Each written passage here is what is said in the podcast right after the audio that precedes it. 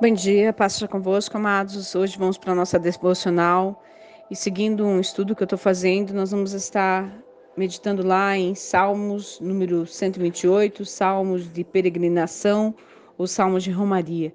Bem-aventurado aquele que teme o Senhor e anda nos seus caminhos. Você comerá o fruto do seu trabalho, será feliz em tudo e irá bem com você. Sua esposa no interior da sua casa será como a videira frutífera. Seus filhos serão como rebentos de oliveira ao redor da sua mesa. E eis como será abençoado o homem que teme o Senhor. Que o Senhor o abençoe desde Sião, para que você veja a prosperidade de Jerusalém durante os dias da sua vida e veja filhos dos seus filhos, paz sobre Israel. Eu sei que é um salmo meio comprido, mas o que diz ali a palavra de Deus no bem-aventurado é um salmo que fala muito ao meu coração, porque é o reconhecimento da ação direta de Deus, né, na nossa história, expressando a sua maravilhosa graça. E ele é dividido em duas partes, e, e essas duas partes no final aí que eu quero trazer para a gente, né?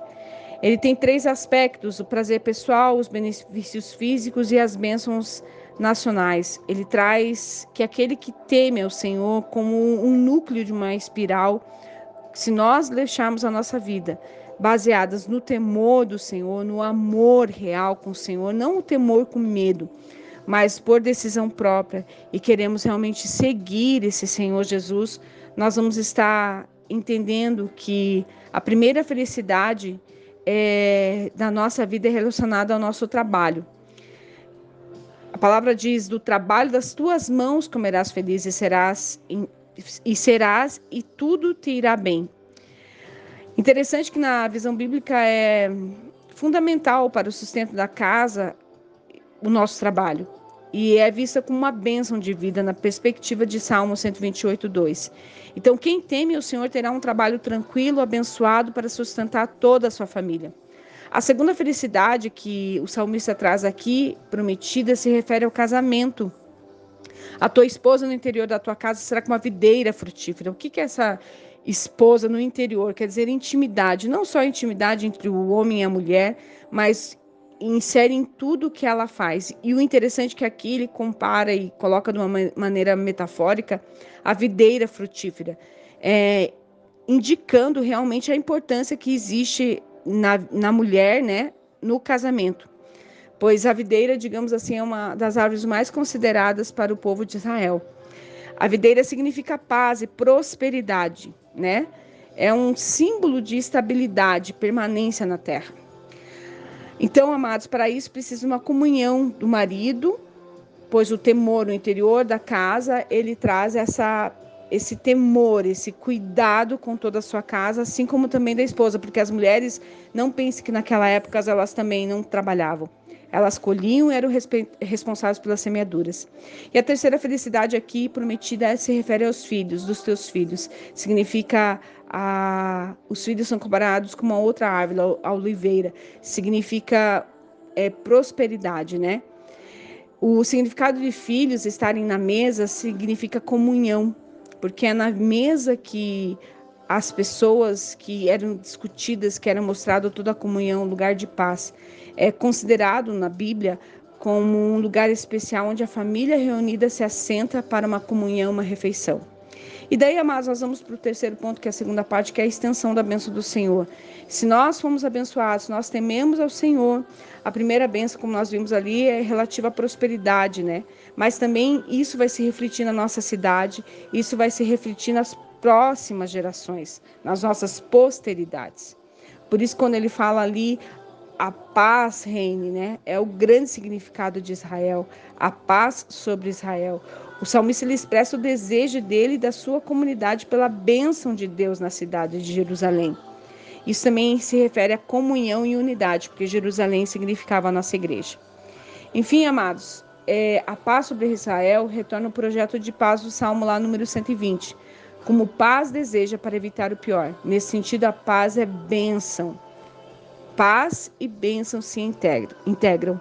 Se nós temos casas fortalecidas, nós temos cidades fortalecidas. Se nós temos famílias fortalecidas, nós temos cidades fortalecidas, nós temos uma nova geração fortalecida. Que Deus abençoe sua vida, que você cresça na presença do Senhor e que tenha uma semana maravilhosa em nome de Jesus.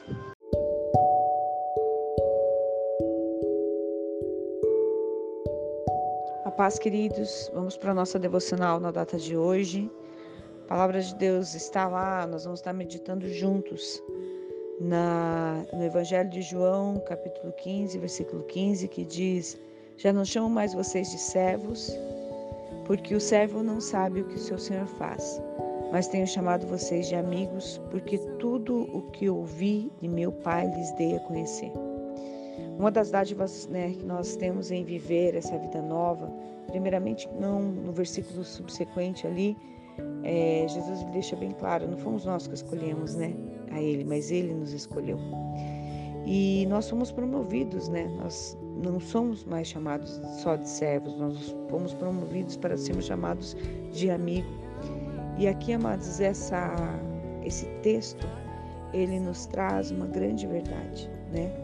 Pessoa feliz é aquela que realmente tem amigos, que tem um relacionamento íntimo.